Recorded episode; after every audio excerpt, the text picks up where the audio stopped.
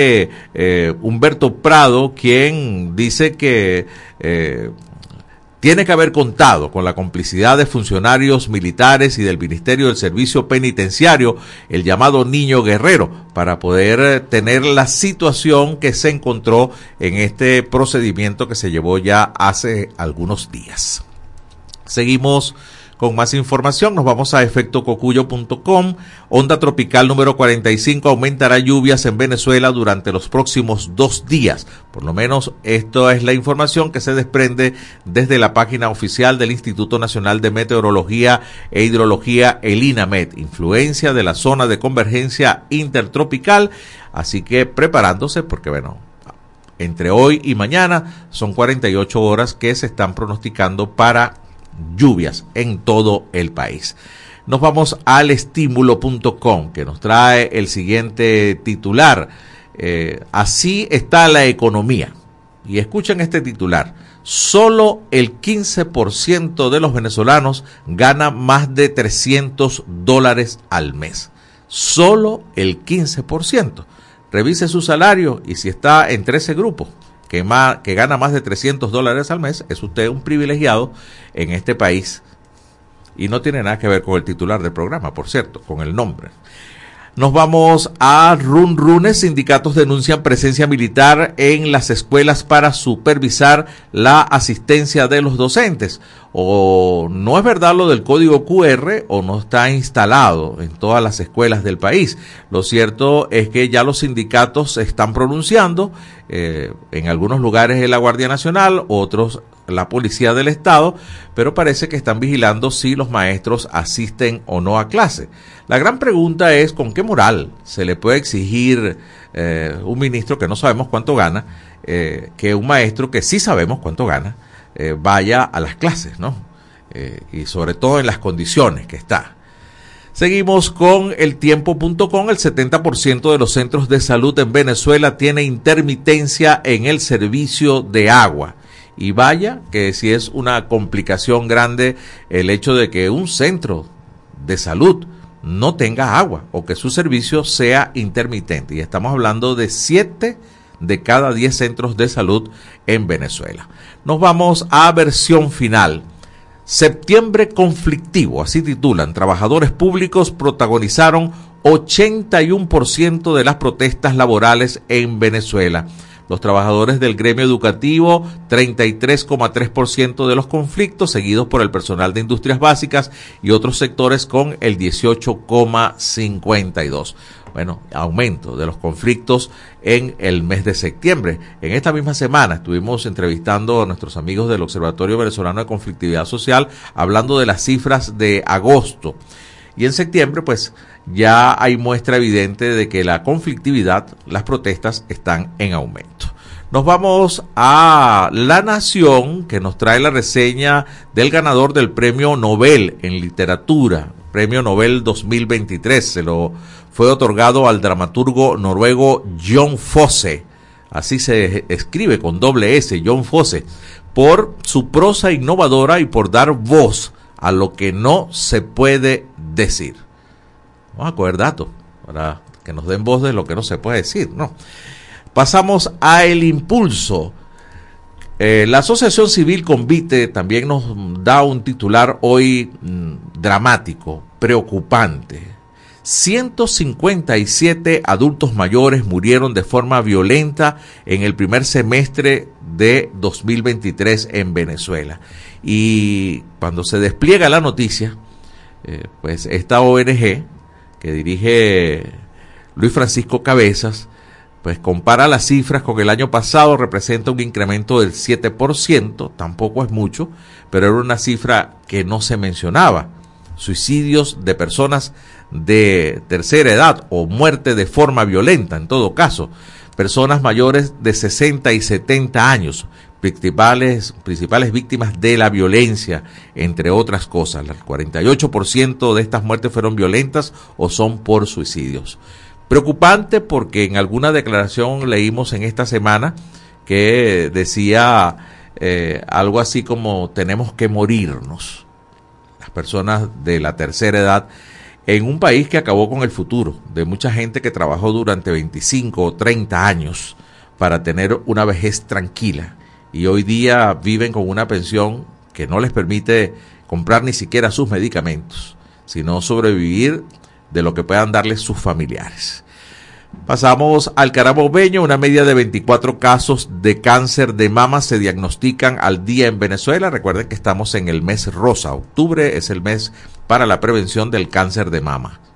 El correo del Caroní nos dice, Ciudad Guayana se suma a la promoción de una ley contra el maltrato animal. Bueno, ayer fue el día de San Francisco de Asís y también el día de los animales, de las mascotas. Se reconoce San Francisco de Asís como eh, el patrono de los animales. Por cierto, hay una frase célebre de San Francisco que dice, yo no como animales porque no me como a mis amigos. Frase de mm, palabras más, palabras menos de San Francisco.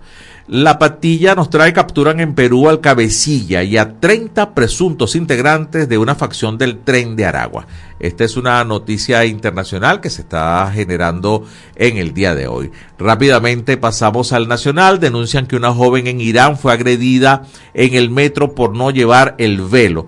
A ver, y esto nos recuerda el caso de hace un poco más de un año de eh, Masha Amiri quien fue eh, encarcelada y producto de la violencia en el arresto, eh, murió por no llevar bien colocado el velo. Este caso de esta joven en Irán eh, revive estos maltratos por una cosa que quizás para la cultura occidental no tiene sentido, el hecho de llevar o no, o llevar mal colocado un velo, pero respetando los principios y valores, pues ¿Cree usted que por no llevarlo bien puesto merecen torturas, maltratos y hasta la muerte?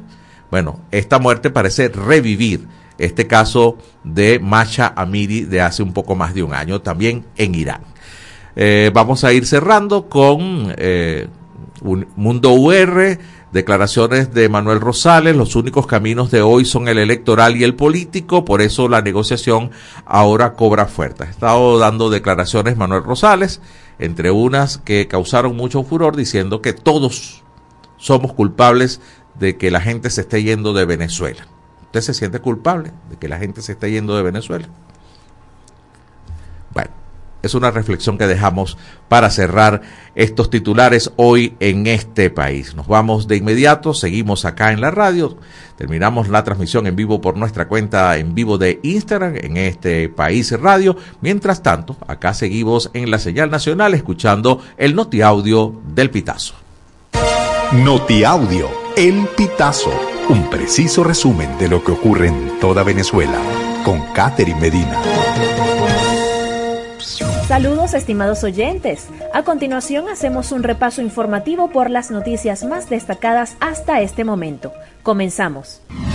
Rutas de observación de ratas cobran popularidad en Nueva York. La gran cantidad de ratas generan tanto fascinación como preocupación y repulsión entre los neoyorquinos por el grave riesgo sanitario que éstas conllevan. De hecho, las rutas de observación comenzaron como un llamado de alerta a las autoridades de salud. Este fue el caso de Kenny Bulwark, organizador de recorridos nocturnos en Nueva York, quien comenzó a transmitir en vivo sus recorridos por zonas infestadas de ratas con el objetivo de motivar a los ciudadanos a tomar medidas para eliminarlas. Entre las zonas más populares para estas rutas se cuentan el barrio chino, East Village y Harlem, cuyos guías turísticos intentan convertir el problema en una excepcional fuente de ingresos. Informe Convite. Se incrementan casos de suicidios en adultos mayores. Al menos 157 adultos mayores perdieron la vida de manera violenta durante el primer semestre de 2023, especialmente por accidentes y suicidios, de acuerdo con el informe de victimización Vejez en Riesgo, Muertes violentas de personas mayores en Venezuela, presentado por la Asociación Civil Convite. La directora de proyectos de Convite, Francelia Ruiz, alertó que las personas mayores, al descubrirse solas y carentes de ingresos económicos para sus necesidades de medicinas y alimentación, se ven obligadas a escoger entre morir y morir, por lo que toman la decisión de suicidarse. Por estos crímenes, autoridades venezolanas acusan al Gigi, Douglas Rico, director del 6CPC, afirma que Guillermo Rafael Boscán Bracho, alias el Gigi, es solicitado con notificación de Interpol por los delitos de terrorismo, homicidio, tráfico de armas y más de 10 solicitudes por extorsión, terrorismo, asociación para delinquir y homicidio intencional calificado. Según Rico, el Gigi es investigado en más de 40 hechos delictivos. Se dedicaba a ordenar desde el extranjero múltiples homicidios en modalidad de sicariatos, extorsiones, secuestros, robo de vehículos, tráfico de drogas y otros delitos, detalló. Humberto Prado, el Estado venezolano protegió operaciones del tren de Aragua. El director del Observatorio Venezolano de Prisiones sostuvo que la figura del pranato en la cárcel de Tocorón, controlada por Héctor Guerrero Flores, alias Niño Guerrero, contó con la complicidad de funcionarios militares y del Ministerio de Servicio Penitenciario. Además, cuestionó que las autoridades no mencionen la responsabilidad de las ministras que han estado en esa cartera. ¿Pueden los venezolanos ganar la lotería de visas en Estados Unidos? Lo que hay que saber.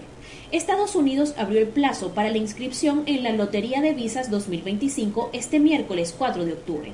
Aunque los nacidos en Venezuela siguen excluidos del programa, hay dos excepciones bajo las cuales pueden participar los venezolanos, al igual que el resto de los ciudadanos de países no elegibles, según señala el Departamento de Estado. Estimados oyentes, este ha sido el panorama informativo hasta esta hora. Narró para ustedes Catherine Medina. Estas informaciones puedes ampliarlas en nuestra página web, elpitazo.net. También recibimos tus denuncias vía SMS o WhatsApp a través del 0414-230-2934. Gracias a Catherine Medina del Pitazo por el noti audio de hoy. Nos vamos a la pausa correspondiente a esta hora. Es la una de la tarde con 16 minutos en este país.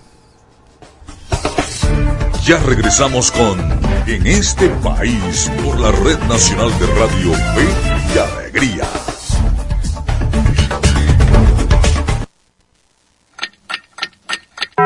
Una de la tarde y 16 minutos. Sube el volumen a tu fe, con alegría.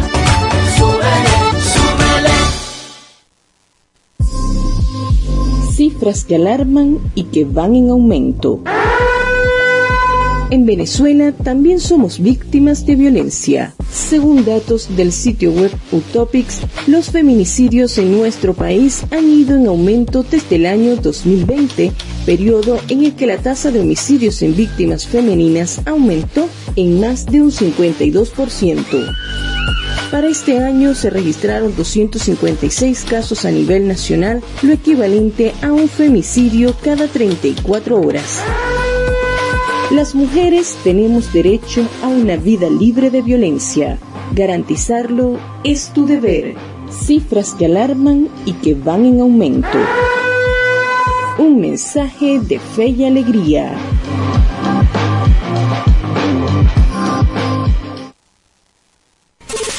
Nuestra misión es mantenerte informado.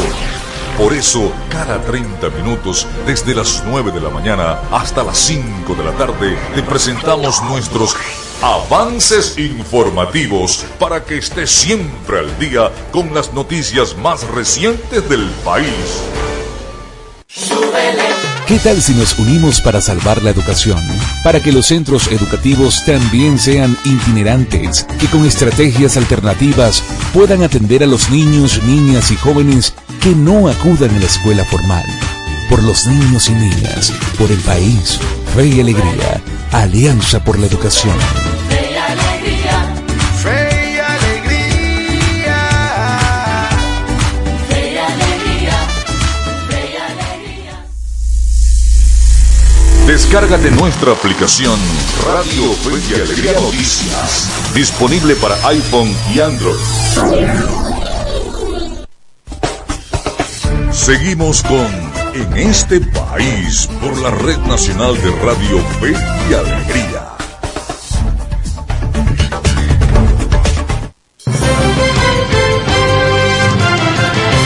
Gracias por seguir con nosotros a través de la señal nacional de Radio Fe y Alegría en tres estados del país y también a través de la plataforma radiocomunidad.com en este país. Una de la tarde con 19 minutos. Aquí está la encuesta del día de hoy. Recuerden que ustedes pueden contestar a través del 0424-552-6638 vía mensaje de texto o WhatsApp, como lo prefieran.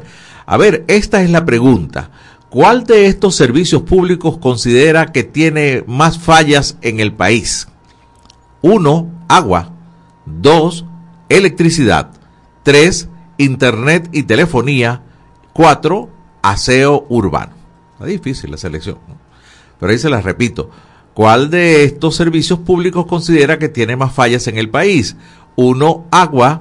Dos, electricidad. 3 Internet y telefonía, 4 Aseo Urbano. Les recuerdo 0424 552 6638 para eh, pues que ustedes participen con la encuesta en este país el día de hoy.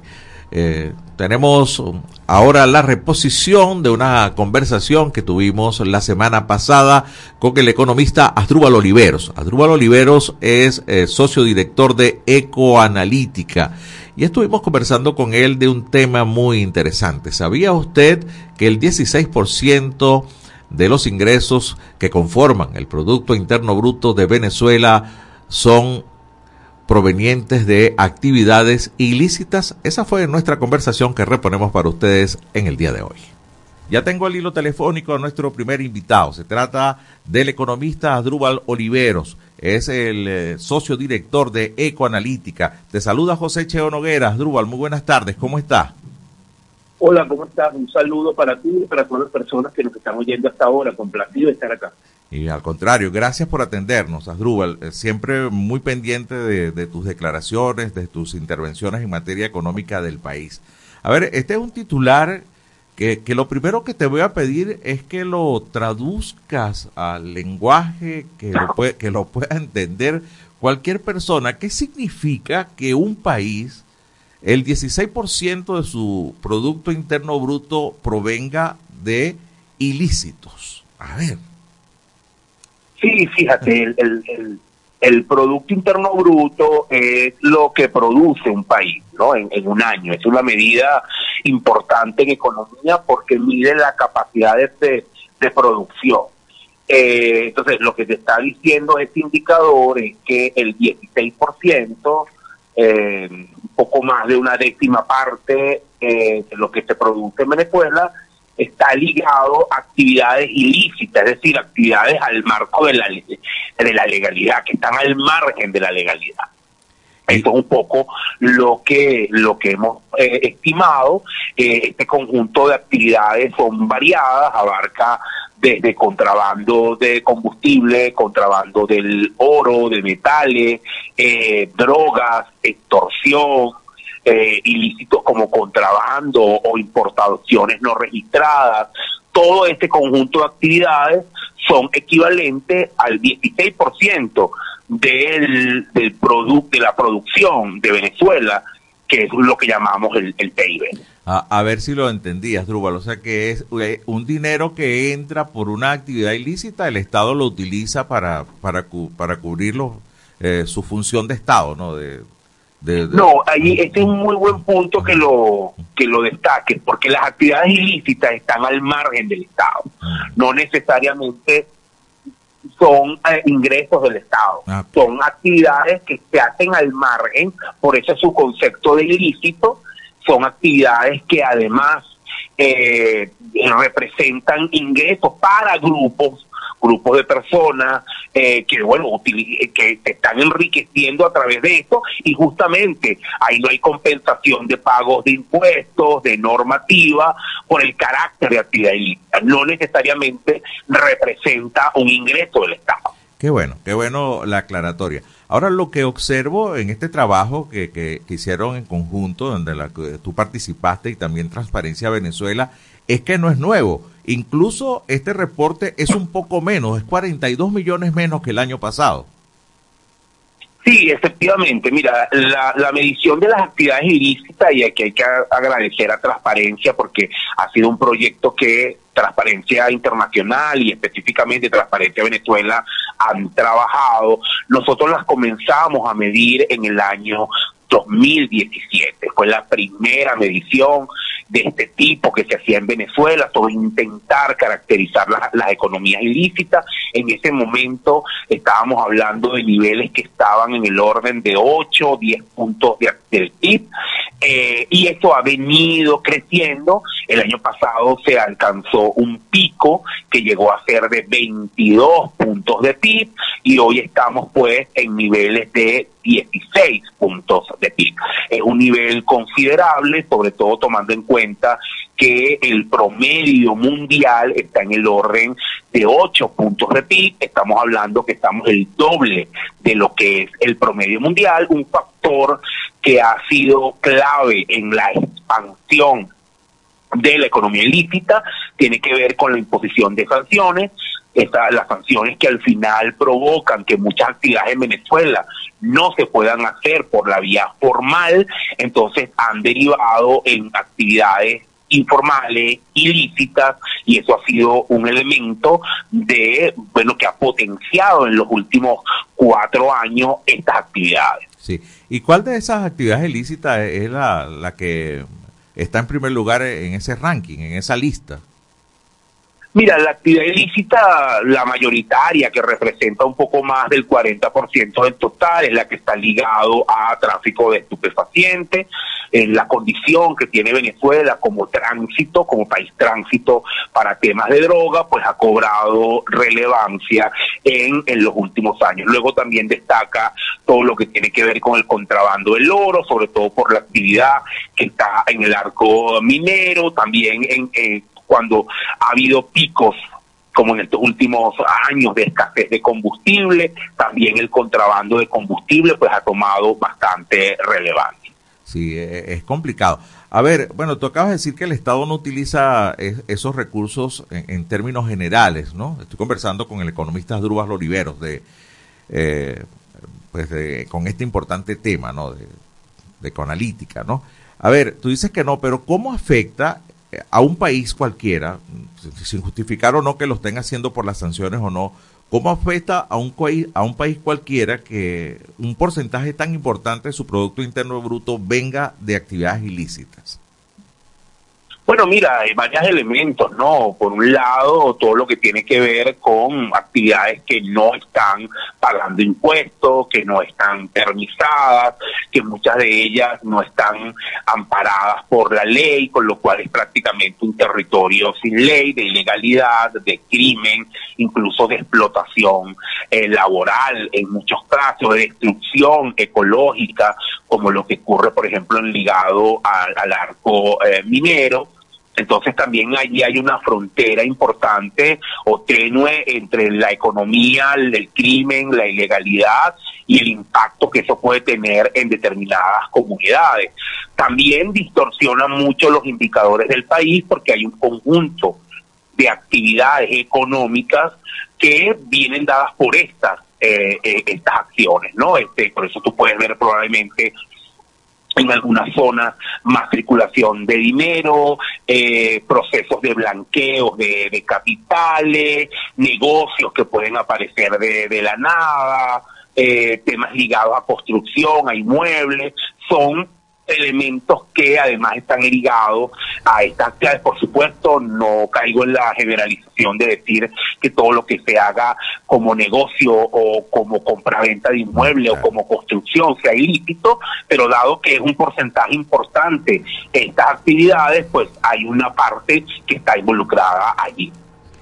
Bueno, muchísimas gracias al economista Asdrúbal Oliveros, socio director de Ecoanalítica, por esta interesante entrevista. Queda ese titular latente, 16% del PIB en Venezuela corresponden a ilícitos, actividades que no están controladas, actividades que no generan impuestos, tampoco estabilidad laboral Y bueno, es una realidad triste y peligrosa que tiene Venezuela en este momento. Es la una de la tarde con 29 minutos. Nos vamos nuevamente a la pausa en este país. Ya regresamos con En este país por la Red Nacional de Radio Fe y Alegría.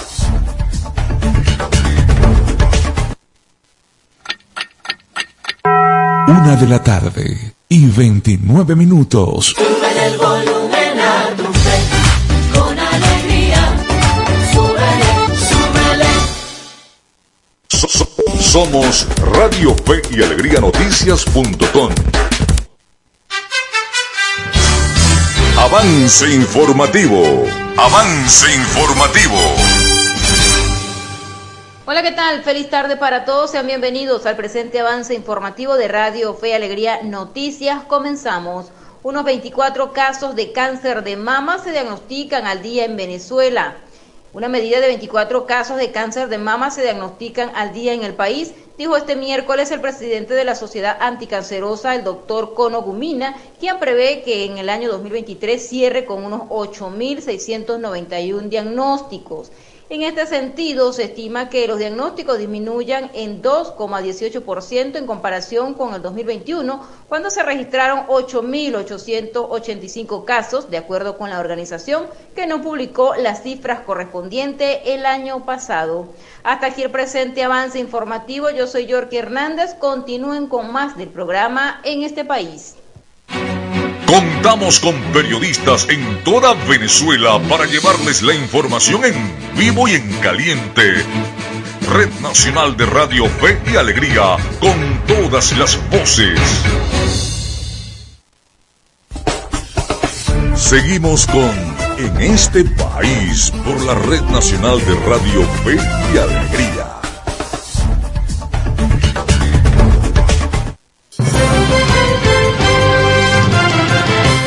Una 31 minutos en este país. Gracias por seguir con nosotros. Toca el segmento de escuchar la preproducción que tenemos para todos ustedes. A continuación, eh, presentaremos el micro de Venezuela Electoral. Y esto es eh, Venezuela Electoral, una cápsula diaria con noticias e informaciones sobre las elecciones venezolanas. Rodrigo Cabezas, coordinador de estrategia política del movimiento Zulia Humana, recordó que el espíritu del constituyente de 1999 dejó claro que el CNE tiene la función de organizar, administrar, dirigir y vigilar las elecciones de cargos de representación popular de los poderes públicos y de los referendos. El también profesor universitario dijo que en el ordinal 6 de ese mismo artículo de la Constitución, referido a las elecciones gremiales, sindicales y políticas, el constituyente se cuidó de no incorporar estos cuatro mandatos totalizantes en referencia.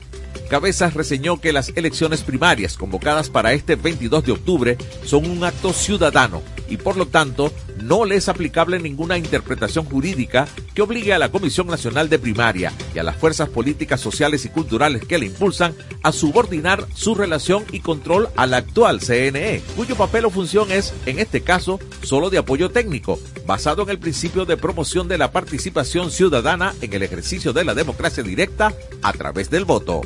Vía La Patilla. Los acompañó José Cheo Noguera. Escucharon Venezuela Electoral. Pueden seguirnos en las redes sociales del programa en este país. En este país.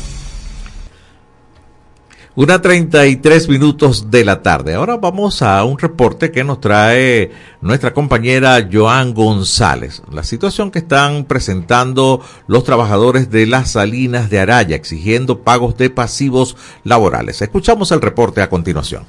Saludos compañeros, gracias por este contacto informativo que realizamos desde Cumaná, capital del estado Sucre, donde les informamos que los jubilados de las salinas de Araya salieron a marchar el día de hoy por las principales calles del municipio Cruz Alberón Acosta para exigir al gobierno regional el pago de pasivos laborales. Escuchemos parte de las declaraciones ofrecidas a Radio Fe y Alegría Noticias por el presidente de la Asociación de Jubilados de las Salinas de Araya, Aníbal Núñez. Hicimos una marcha por la población de Araya. Eh, llegamos pues este al centro más de 150 jubilados este, y allí expresamos pues la preocupación nuestra, que es la homologación del salario eh, que nos tiene paralizado eh, la gobernación del Estado desde el mes de agosto del año pasado. Eh, igualmente las utilidades del año pasado tampoco han sido cumplidas. Este, y las seis bolsas de comida, que es el, el beneficio de alimentación, está paralizado y el beneficio de salud, que tampoco los viejitos tienen sus medicamentos a tiempo. Este, muchos de ellos han muerto allí, 37 seres humanos, eh, por falta de tratamiento médico, por desnutrición severa y otras enfermedades pues que, en verdad pues no, no podemos, eh, este, no se nos complican la vida. Bueno, marchamos, hoy marchamos como estaba previsto por las calles de Araya. Este, llegamos a la puerta de la unidad número uno, el portón, hicimos este, un acto simbólico donde le informamos pues a la gente de Aqua que este, interfiriera con el gobernador del estado para que nos coloquen nuestra homologación del salario. Nosotros eh, en las próximas horas estamos preparando este, la, la, si no hay respuesta, porque tienen tres días, tienen hoy en miércoles, jueves, viernes, para darnos una respuesta o llamarnos a la gobernación a una reunión. De eh, no haber respuesta, nosotros vamos a cerrar la puerta de la empresa. Nos vamos a plantar allí y bueno, el gobernador entonces que, que decida qué es lo que va a hacer con nosotros. No hay respuesta por parte de Corpo Sucre, no hay respuesta por parte de Aqua, ni, ni respuesta por el gobernador del estado. Hay que señalar que son 250 ex trabajadores eh, de las salidas de Arellas que se encuentran solicitando al gobierno regional el pago de estos pasivos laborales, quienes están asegurando que de no recibir respuesta estarán nuevamente tomando los portones de esta empresa. Desde el Estado Sucre, Joanne Jesús González, Radio Fe y Alegría Noticia. Muchísimas gracias a Joanne Jesús González por este reporte de nuestros amigos del Pitazo, pues uh, hablando sobre este tema de pasivos laborales de los trabajadores de las salinas de Araya. Nos vamos al tema de deportes. Bueno, y en Lara hay especial motivación. Un barquisimetano es el nuevo director técnico de la Vino Tinto de baloncesto, Daniel Seoane. Pero bueno, vayamos mejor a las gradas de en este país y la movida deportiva con Miguel Valladares. En este país presentamos la movida deportiva con Miguel Valladares. Un gran saludo amigos del deporte, es un gusto reencontrarnos en la grada de este país. Iniciamos el repaso de la actualidad deportiva con baloncesto porque el presidente de la Federación Venezolana de la Especialidad, Antoni Coelho, anunció ayer la contratación del barquisimetano Daniel Seoane como nuevo entrenador de la selección nacional. Seoane, quien dirigió a Panteras de Miranda en la pasada edición de la Superliga, fue asistente técnico de Néstor García con Venezuela logrando la clasificación olímpica. También asistió al Che en el pasado Mundial con República Dominicana. El nuevo coach nacional será asistido por Jonay Kereker, Alexis Cedrés y Diego Vázquez, mientras que José El Grillito Vargas será el jefe de la selección nacional masculina. El argentino Fernando Duró sale de la dirección técnica pero permanecerá como director deportivo del Plan Nacional. Daniel Seoane tendrá su primer gran reto en los próximos Juegos Panamericanos de Santiago de Chile. Y seguimos con fútbol y es que la FIFA anunció ayer que el Mundial del 2030 será organizado por España, Portugal y Marruecos, pero en una muy extraña decisión le dio un partido inaugural a Argentina, Paraguay y Uruguay, que estarán abriendo la Copa. Esta particular edición se inaugurará en Sudamérica para celebrar el centenario de la primera Copa del Mundo realizada en 1930 en Uruguay, pero luego se irá a Europa y al norte de África. Resta saber de forma oficial la distribución de los cupos que tendrá Conmebol para esta cita, dando por hecho que las tres selecciones anfitrionas ya están clasificadas. Repasamos ahora la acción de las grandes ligas y las series de Wild Card, todas quedaron decididas. Texas superó a Tampa Bay siete carreras por uno, ahora se medirán a los sorprendentes Orioles de Baltimore. Minnesota dejó en el terreno a Toronto 2 por 0, avanzando y ganándose el derecho de enfrentar a los Astros, grandes favoritos. Otros que superaron la serie de comodín fueron los Diamondbacks de Arizona, quienes derrotaron a los cerveceros de Milwaukee cinco carreras por dos. Serán ahora los rivales de los Dodgers. Finalmente los Phillies despacharon a los Marlins siete carreras por una y retarán a los Bravos de Atlanta. Y nos despedimos con una noticia de fútbol porque ayer el delantero vinotinto Joseph Martínez fue suplente y anotó el único tanto del Inter de Miami en la derrota de los suyos cuatro goles por uno frente a Chicago Fire. Fue su séptimo gol del torneo. De esta manera estamos llegando al final del repaso por la jornada de hoy, pero le invitamos a que nos acompañe mañana para vivir la previa del fin de semana en la grada de En este país. En este país presentó La Movida Deportiva con Miguel Valladares. Gracias a Miguel Valladares por este completo reporte del deporte en nuestro país. A continuación nos vamos a escuchar el micro correspondiente al día de hoy de Media Análisis Informa. Les eh, presentamos Media Análisis Informa, noticias locales y regionales sobre democracia y ciudadanía. Democracia y ciudadanía.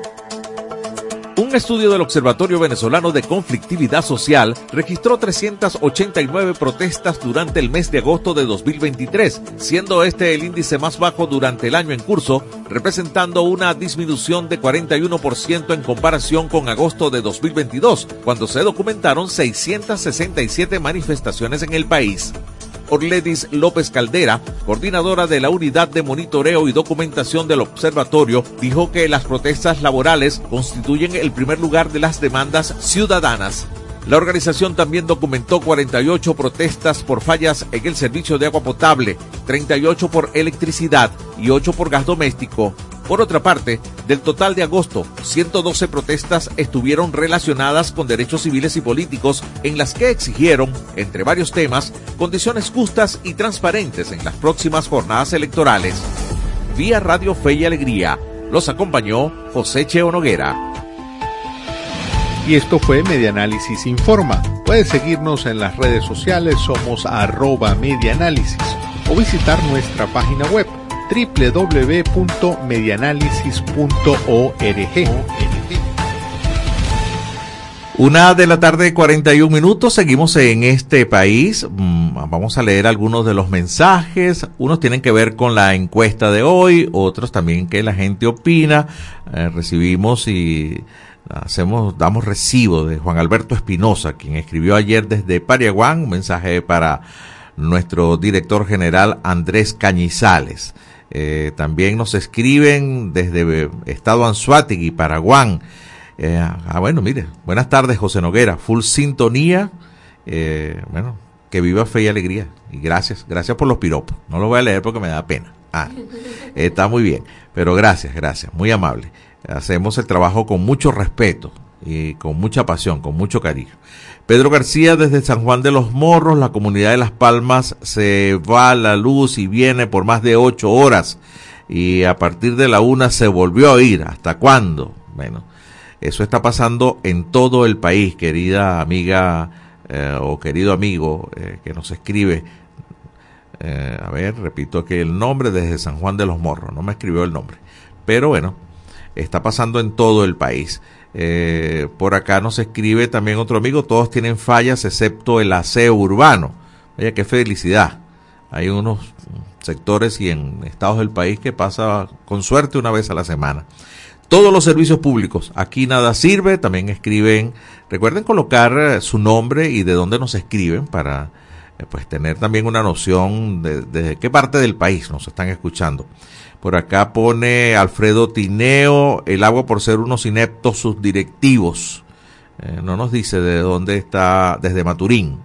Escribe Alfredo Tineo. Y finalmente, buenas tardes, bendiciones, qué buen programa. Son una pregunta. Eh, ¿Será que la pensión viene con aumento de los que cobran los de las patrias? Le pregunta la señora Mercedes desde Maturín. Pues no tenemos información. Hasta ahora siguen siendo los 130 bolívares, aparte de algunos bonos que no le caen a todos. Hay un bono que es exclusivo para eh, personal que trabaja en la administración pública, pero tienen cargos de confianza.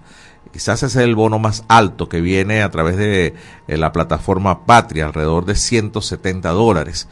Eh, pero a los otros bonos, pues siempre son 200 bolívares, 400 bolívares. Y va a depender si usted recibe directamente algún pago desde el Seguro Social o no. Eh, yo nunca he podido entender cuál, cómo es la discriminación que hacen para que unas personas reciban el bono y otros no. Lo cierto es que de la pensión nada se dice porque no hay aumento salarial, así que mientras eso no suceda, la pensión seguirá siendo de 130 bolívares. Les recuerdo la encuesta de hoy, sigan participando. A ver, ¿cuál de estos servicios públicos considera que tiene más fallas en el país? Agua, electricidad, internet y telefonía o aseo urbano. Su respuesta a través del 0424-552-6638 vía mensaje de texto o WhatsApp. Los leemos. Una 44, seguimos en este país. Ya regresamos con En este país por la Red Nacional de Radio Fe y Alegría.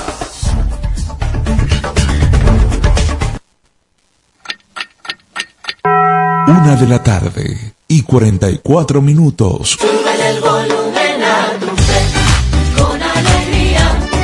Súbele, súbele. No caigas en estafas. Fe y Alegría no está llamando a su audiencia para solicitar información confidencial. Si recibes alguna llamada donde te pidan verificar datos personales para participar o continuar en los grupos informativos de Fe y Alegría, rechaza la llamada. Rechaza la llamada. Es falso. Evita responder o enviar mensajes a este número y bloquealo de inmediato. No caigas en estafas. Un mensaje de Radio Fe y Alegría. Descárgate nuestra aplicación Radio Fe y Alegría Noticias, disponible para iPhone y Android.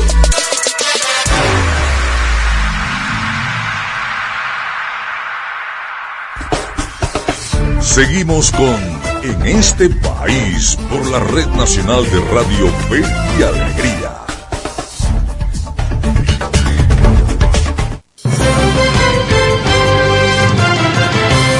Gracias por seguir con nosotros en este país. Estamos a través de la señal nacional de Radio Fe y Alegría en tres estados de Venezuela y también a través de la plataforma radiocomunidad.com. Siguen llegando los mensajes de la encuesta. Por acá nos escriben desde El Tigrito, estado Zulia. Nada sirve en El Tigrito, en la calle Zulia, nada, en la calle Zulia, en El Tigrito. Eh, pues nada sirve, ni el alcalde tampoco ponen por acá. Así que bueno, gracias por contestar. Recuerden nuestra encuesta. Ya tengo al hilo telefónico a nuestro segundo invitado del programa de hoy. Se trata del doctor Nerio Naranjo, coordinador de la Red Agroalimentaria de Venezuela. Es docente universitario, de, exdecano de Agronomía de la Universidad Centro Occidental Lisandro Alvarado. Desde este país te saluda José Cheo Noguera. Nerio, muy buenas tardes. ¿Cómo estás? Buenas tardes, Cheo. Sie- Siempre es un placer pues acompañar su programa y felicitaciones a todo el equipo por su constancia y por su vocación de servicio, pues, para tenernos siempre informados con, con calidad, veracidad, que tanta falta necesita nuestra sociedad. Gracias, Nerio. Y aprovechando que estamos en señal nacional a través de 23 emisoras a nivel nacional en tres estados del país. Nerio, tengo por acá eh, el más reciente estudio correspondiente a agosto y septiembre, estudio nacional de caracterización socioalimentaria de las comunidades rurales. A ver, explícanos en un lenguaje bien llano de qué se trata este estudio y cuáles son los hallazgos de este bimestre agosto-septiembre. Bueno, este es un estudio de alcance nacional, ¿verdad? Que se aplica a 110 comunidades rurales en todo el país a través de entrevistas estructuradas en donde abordamos informantes calificados que nos aproximan a, caracterizar la realidad que en materia alimentaria están viviendo estas, estas poblaciones. Decimos socioalimentarias porque entendemos que el problema alimentario es mucho más que un tema económico, es un tema social, es un tema cultural y por supuesto nos permite conocer a fondo los factores que la están limitando y así poder dar información útil y válida para que los programas públicos y privados que atienden esta materia estén mejor orientados en ese sentido. Excelente. Y en este mes, a ver, eh, qué caracterizaciones y, cuáles son los hallazgos eh, de, de los rasgos socioalimentarios de las comunidades rurales. A ver, ¿cómo se está alimentando esta gente? Bueno, mire, la primer, el primer componente es que la calidad del empleo se ha deteriorado. Decimos calidad del empleo en términos de salarios fijos, de salarios estables, de salarios con beneficios, notamos que entre un 32 y 42% de las comunidades han observado una caída del salario del, del trabajo basado en salario fijo. Y eso ha generado un crecimiento también de todo lo que es materia informal y también de estas actividades que, se hacen al margen de la, de la norma, por ejemplo, el bachaqueo de gasolina, la, la tala de árboles para vender leña, eh, todas esas otras actividades crecen y bajo una condición económica de, de actividad informal o, o, irregular, pues obviamente pues la, la consecuencia es baja calidad de vida y baja acceso a los alimentos. Otro elemento importantísimo que, que determinamos que, que, que, eh, en la conciencia, en la, en la posición de los miembros de las comunidades, el problema fundamental sigue siendo el tema ingresos para poder acceder a las necesidades básicas de, la población. Y por supuesto, la gente está concentrando cada vez mayor porcentaje de su ingreso al tema alimentos, descuidando otros aspectos fundamentales en la vida de, de las sociedades rurales.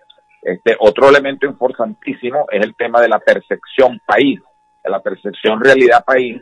En este último estudio arrojó realmente que el pesimismo ha crecido significativamente y que la gente está viendo la situación y, la, y el corto plazo como peor, como un escenario bastante difícil y eso es muy malo, muy negativo, porque recuerda que la economía se mueve en base a la confianza, la, la inversión y el emprendimiento es una acción de fe en el futuro y si la gente y el pesimismo se está apoderando, pues en forma creciente de estas comunidades, obviamente, pues estamos afectando la dinámica económica en forma sensible.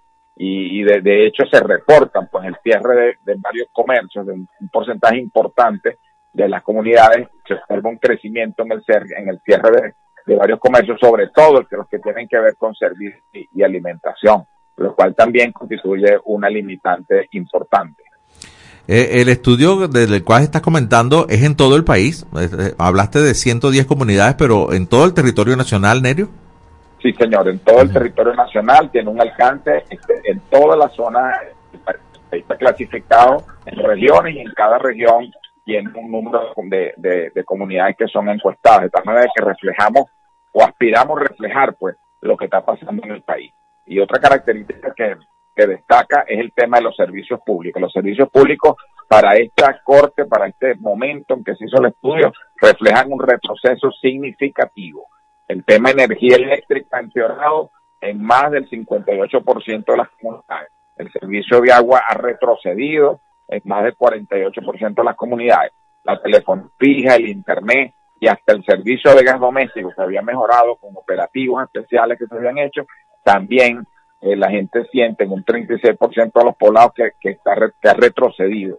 Y con servicios públicos eficientes, obviamente, si a eso le sumamos el tema transporte y combustible, que también presenta un, deterioro importante, entonces eso afecta el acceso a los alimentos y por supuesto deteriora eh, eh, la calidad de, de- de- de vida de la población.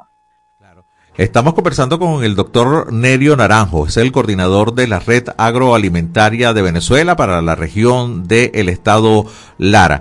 Nerio, te pregunto eh, por las características climáticas, orográficas de- del país, en donde tenemos montañas, selvas, llanos y hasta áreas desérticas. A ver, al- por este tipo de condiciones, eh, estas caracterizaciones pueden tener mm, quizás mayor incidencia eh, eh, en unas zonas del país que en otras. Sí, como no, por supuesto que sí. Y nosotros establecemos esas diferencias.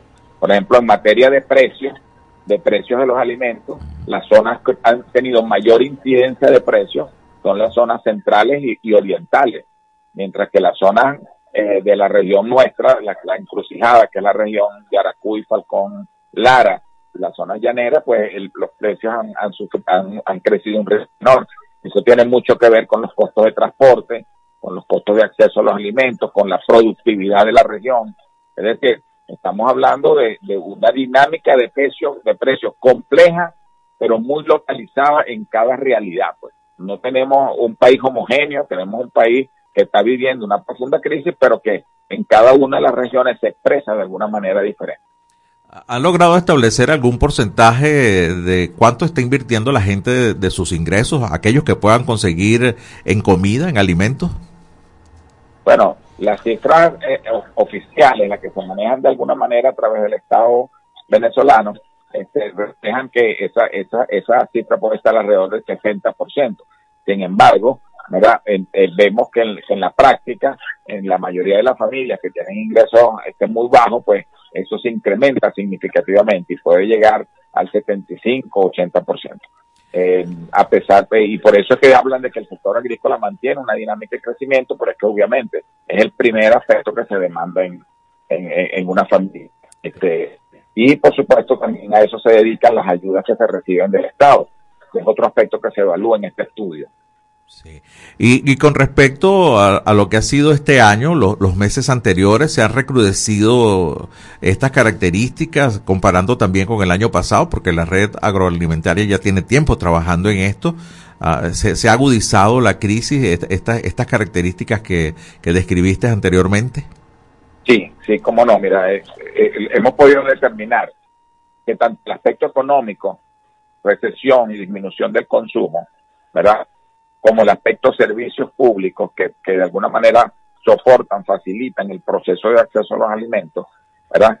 Como el, como el deterioro también de los centros de educación y de salud, ¿verdad? Conforman un cuadro complejo y difícil, ¿verdad? Que es un reto para la sociedad venezolana, en especial para el Estado venezolano, abordarlo de una manera este, inmediata y con estrategias cogestionarias, porque entendemos que el Estado no está en condiciones por sí mismo de, de- de- dar respuesta a esto por su situación financiera, pero sí pudiera liderizar un proceso de concertación privado, comunitario, Estado, para que se acometan acciones que permitan de alguna manera mejorar el acceso a los alimentos, que repito, no depende solo de ingresos. Tú puedes tener algunos ingresos, pero si socialmente no estás organizado y si culturalmente no estás preparado para saber comer, dependiendo de las estaciones del año y los recursos que dispone, todo eso conforma un cuadro de inseguridad alimentaria que va más allá de lo económico. Sí, que sí, claro, y si no hay, eh, bueno, Venezuela por el hecho de, de no tener cuatro estaciones diferenciadas, prácticamente todos los cultivos se consiguen en cualquier época del año, quizás un poco más costosos en un mes que otro.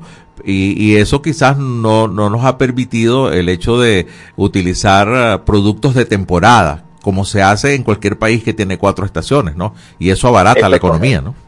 Eso, eso es totalmente correcto. Y también estamos viendo algo que nos preocupa, Cheo, que es que lo- el campesino antes se alimentaba con el autoconsumo. Sembraba maicitos, tenía sus vaquitas, o sea, tenía un, un entorno productivo sobre el cual sustentaba pues su familia y su entorno inmediato. Eso se ha ido perdiendo, ha ido disminuyendo significativamente, porque ya sembrar una tarea de maíz en términos de insumos, de semilla y de trabajo es sumamente costoso. Túmale el tema migratorio, que ha ido creciendo en las comunidades rurales, pues entonces también disminuye la disponibilidad de mano de obra efectiva familiar, sobre todo tipo familiar, y este limita lo que antes era una alternativa, como el autoconsumo, que ha venido disminuyendo significativamente en el medio rural. Claro, y hay algo que, que pudiera ser parte del trabajo que, que pudiera ser la red eh, agroalimentaria. Estoy conversando con el doctor Nerio Naranjo, ya para finalizar, eh, que es que el- el- a veces el agricultor viene y pone sus productos, arrima sus productos eh, en cualquier mm, centro de acopio, y entonces lo que ahí cobra, viene y lo compra acá, entonces compra los huevos, compra la leche, compra la harina, cuando dentro de su propia tierra pudiera tener sus gallinitas y pudiera tener algún cultivo de sustento y porque a la larga termina dejando el dinero que cobró por su cosecha en el mismo lugar donde la está entregando, ¿no? Y Por supuesto, por supuesto. Y yo agregaría otra cosa bien, bien importante, Cheo, para la audiencia y para, para el Estado y para el sector privado. Venezuela, está ahorita, la, la economía venezolana está funcionando bajo un esquema muy liberal y, y está exigiendo que los productores se asuman una competitividad de la cual no tienen capacidad de hacerlo, porque han deteriorado sus fincas, no tienen ya los equipos, no tienen financiamiento. Este, entonces, ese productor pequeño y mediano, esa economía agrícola familiar, ¿verdad? ya no puede competir, salir a competir a precios internacionales y con una importación masiva que, que en forma desleal se hace. Entonces, esa, esa pequeña unidad familiar está abandonando el negocio agrícola y de alguna manera o se va del país o se dedica a otras actividades marginales y eso también limita, cercena, afecta la, la seguridad alimentaria de la gente y es, una, y es algo que, que debemos abordar el pequeño productor, la economía agrícola familiar, debe ser objeto de protección, debe ser objeto de, de intervención racional e inteligente del Estado para que aumenten sus capacidades y por lo menos pueda generar autosostenibilidad. Sí. Eh, doctor Nerio Naranjo, ¿dónde, ¿dónde se consigue este estudio? ¿Se puede revisar en alguna plataforma digital? ¿Cómo no, amigo? Tenemos muchísimas redes sociales, ¿verdad? Disponibles para con colocar Red Agroalimentaria de Venezuela, ¿verdad? Estamos en Instagram, estamos en Twitter o X, ¿verdad? Estamos en diferentes, en Facebook, estamos en todas las redes sociales y el estudio es público. Este es un estudio público y transparente, que lo único que persigue es que poner en la mesa donde se está discutiendo el tema alimentario información lo más objetiva posible para que lo que se haga, se proponga y se ejecute realmente tenga el impacto que queremos todos que tenga, porque esto es fundamental, no solo nos estamos jugando la calidad de vida del venezolano, sino el futuro, que son nuestros niños que subalimentados están de alguna manera discapacitados para el futuro. Bueno, muchísimas gracias al doctor Nerio Naranjo, coordinador de la Red Agroalimentaria, Agroalimentaria de Venezuela para la región de Lara. Y recuerden, este informe está disponible en todas las redes sociales, arroba Red Agroalimentario de Venezuela. Con el doctor Naranjo despedimos esta edición de En este país, invitándolos muy cordialmente para nuestra edición nocturna cuando estaremos nuevamente compartiendo con ustedes. Esta edición eh, diurna regresa mañana a partir de la una de la tarde a través de la señal nacional de Fe y Alegría y radiocomunidad.com. Tengan una feliz tarde. Este país, mi país, tu país. Así culmina por el día de hoy en este país, un programa conducido por Andrés Cañizales junto a Miguel Valladares, acompañados por los periodistas y comunicadores de Radio Fe y Alegría, Red Nacional. Hacemos periodismo comprometido con la democracia. Mi país, tu país. Dos de la tarde y un minuto.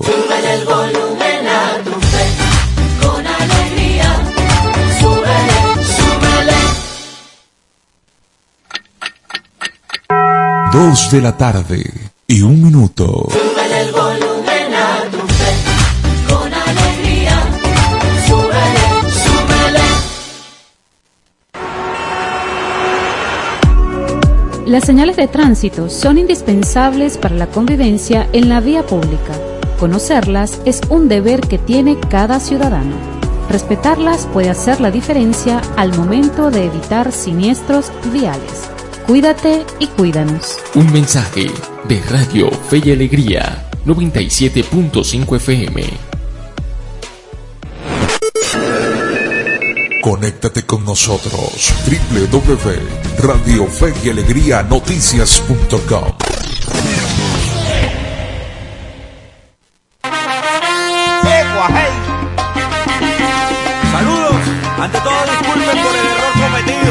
corazón le pedimos a Dios por una segunda oportunidad. De la tumba quiero irme, no sé cuándo pasará. Las tumbas son para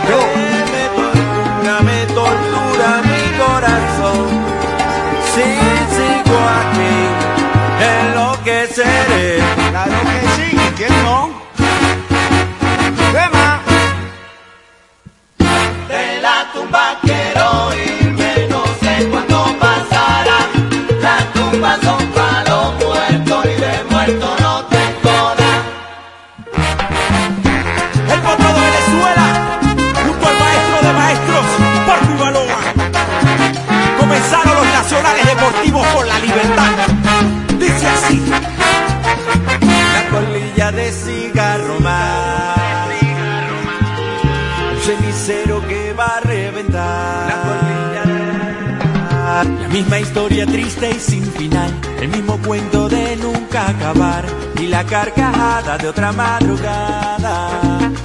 Oh oh oh, oh, oh, oh, Se burlan cuatro paredes, rutina, puertas cerradas y un carnaval de barrotes bailando sobre mi cama. Le voy para allá, simple. Usted nunca cometió un error. Por eso yo quiero cantar de nuevo.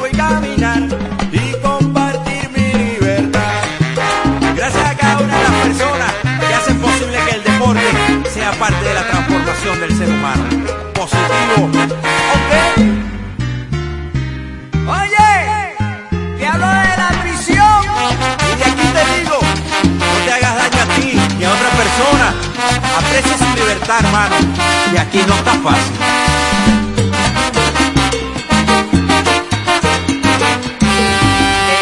En que yo vivo siempre hay cuatro esquinas.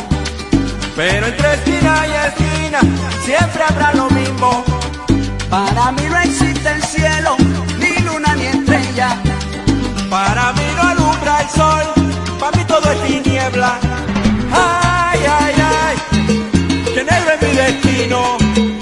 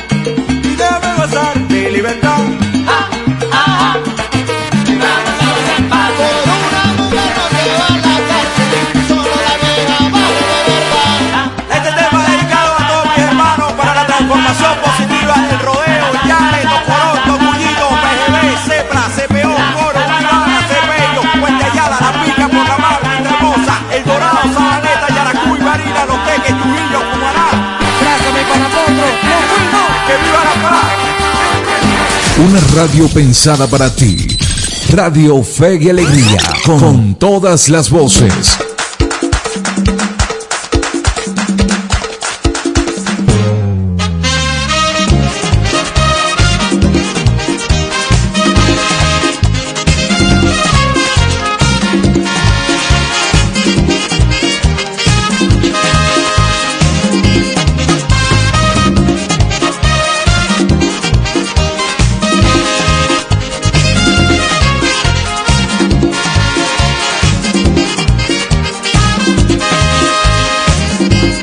Y me niego a creer que se fue Y tú que viajas si algún día la ves Cuéntamelo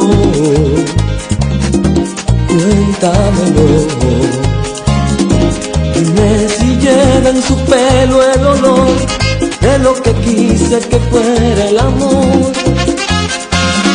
Si aún soy el dueño de su gran sueño Prométeme que si la ves, no pondrás en tu piel lo que puse yo delirio. Mm, delirio. Yo la abracé sin miedo y me abrazó, y aún me escuece el fuego tengo su brillo. Ay, su brillo. Del primer corazón, del rey de Arabia, de las bodas de amor, de una flor desnuda, de una historia muda. Porque una noche la dejé escapar y me reí sin saber llorar. Si la ves perdida, dile que cambié de vida. Prométeme que si la ves, no pondrás en su piel lo que puse yo delirio. Mm, delirio.